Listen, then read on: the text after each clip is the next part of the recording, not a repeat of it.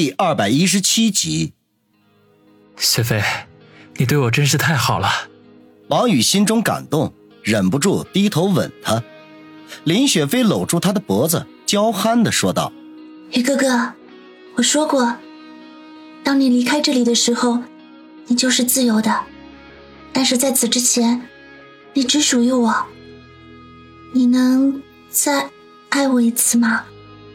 不会耽误太久的。”王宇无语，用行动作为答复，翻身将林雪飞压在身下。没一会儿的功夫，卧室里满是皆春。通往春城的高速公路上，一辆银灰色的奥迪风驰电掣一般向春城方向疾行。王宇一脸的冷峻，双眼透露着浓浓的杀机。出发之前，他再次与孙伟良通过电话，两人约定在朝阳公司碰头。共商解救杨思思的对策，在与林雪飞告别的时候，这位高高在上的大明星悄然地将一把手枪放在了他的手中，在耳边低声地告诉他，用过之后他可以电话过来，到时候他会找人将手枪处理掉。王宇心中明白，林雪飞这是在告诉他，即便他杀了人，他也有能力搞定。手枪沉甸甸的。他的心情更加沉淀，重返春城，他要大开杀戒，横扫千军，神挡杀神，佛挡杀佛，他要借着这个契机在春城崛起。银灰色奥迪如同闪电一般冲进春城市，在市中心最高的写字楼前戛然而止。他傲然地从车里走了下来，目光如猎豹一般环顾四周，他知道。此时此刻，在熙熙攘攘的人群中，肯定有不止一双眼睛在盯着他，那是李九爷的手下。不过他丝毫不担心，李家虽然强大，却也不敢光天之下触犯法律，他们干的也不过就是一些见不得光的勾当。走进写字楼，乘电梯抵达朝阳公司，负责迎宾的小姐不认识他，立刻就拦住了他的去路。他正准备给孙卫良打电话，一个老员工从远处快步的走了过来，恭恭敬敬的说道：“王总好。”迎宾小姐顿时面露惊讶之色，显然没有料到这个二十多岁、面色阴沉的青年，居然就是公司的老总，一时间惊慌失态，不知所措。王宇此刻无暇顾及这位看上去有几分姿色的迎宾小姐什么心情。也没有浪费脑细胞去想迎来的这位老员工叫什么名字，只是沉声的说道：“带我去杨经理的办公室。”老员工点头应是，胆战心惊的在前方引路，心中不由得惊奇：这还是那个阳光开朗、平易近人的王总吗？王宇跟在老员工的身后，默默留意着公司里的氛围，每个人都在认真的工作。有些认识他的员工偷偷瞥上一眼，就又赶紧低头忙着手中的活计。看情况，杨思思被绑架的事情，公司里的人还不知情。他心底暗暗的松了口气，想来孙卫良的保密工作做得很到位，否则公司里只怕已经是乱作一团了。到了杨思思的办公室前，王宇打发走那位老员工，也不敲门，直接推门进去。只见孙卫良阴沉着脸坐在办公桌前，眉头已经拧成了一个疙瘩。孙大哥，我回来了。王宇说道，随手将办公室的门关上。回来就好，坐。孙卫良一脸疲惫的说道。王宇也不和他客气，拖了一把椅子过来，坐在办公桌前。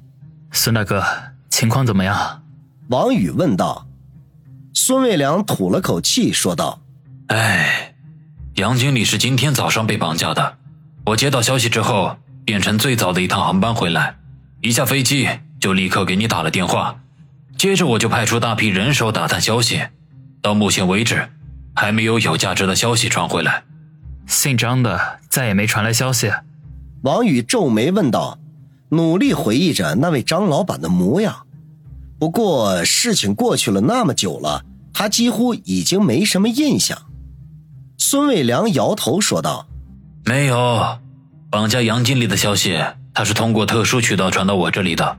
现在大约过去了六七个小时，我想他很快就会有所行动的。王宇点点头，没有说话，沉默了许久，他才说道：“孙大哥，我去思思家看看，如果有什么情况，第一时间通知我。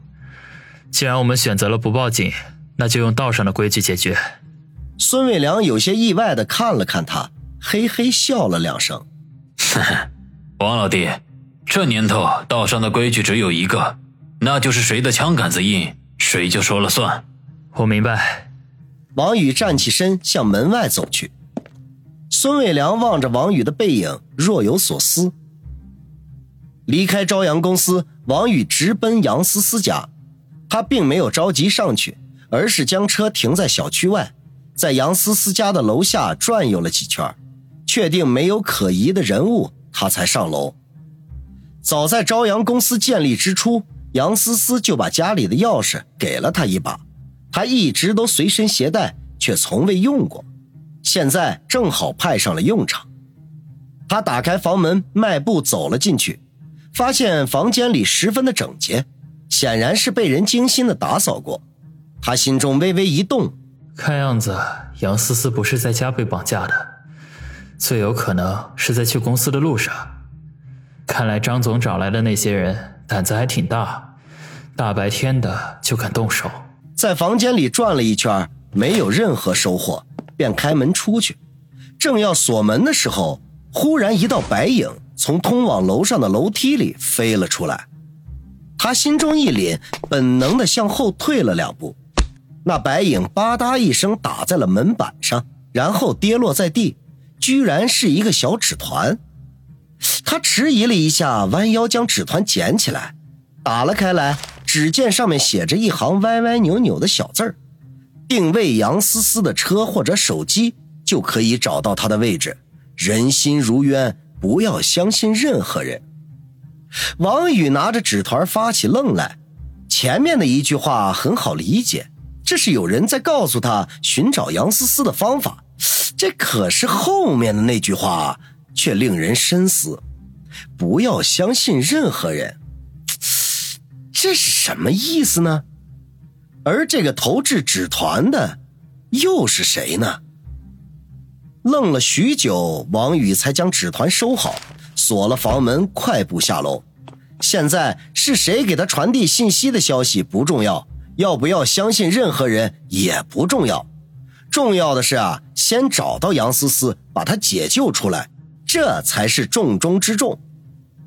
他取出手机，拨通孙卫良的电话：“孙大哥，你有没有办法找人帮忙定位一下思思的手机或者汽车？”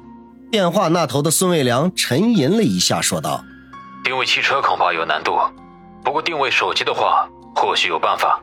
只要他的手机开着，就没问题。怎么，你想到了找到他的办法？”“啊，刚刚想到的。”王宇回答道。本来想把纸团的事情告诉他。可是忽然想起纸团上的提醒，便立刻打消了这个念头。好，等我电话。孙卫良没有继续追问，直接挂断了电话。王宇深吸一口气，将手机收起，返回车中，心中却暗道：难道孙大哥也不能相信吗？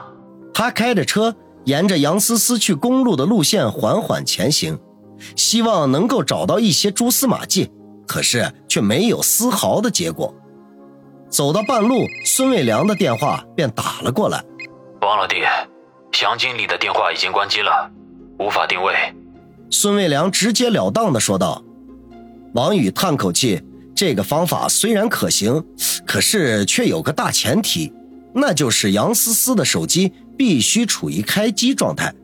如果对方是个老手，肯定会把他的手机关掉。他早就想到了这一点，是也并没有太大的意外。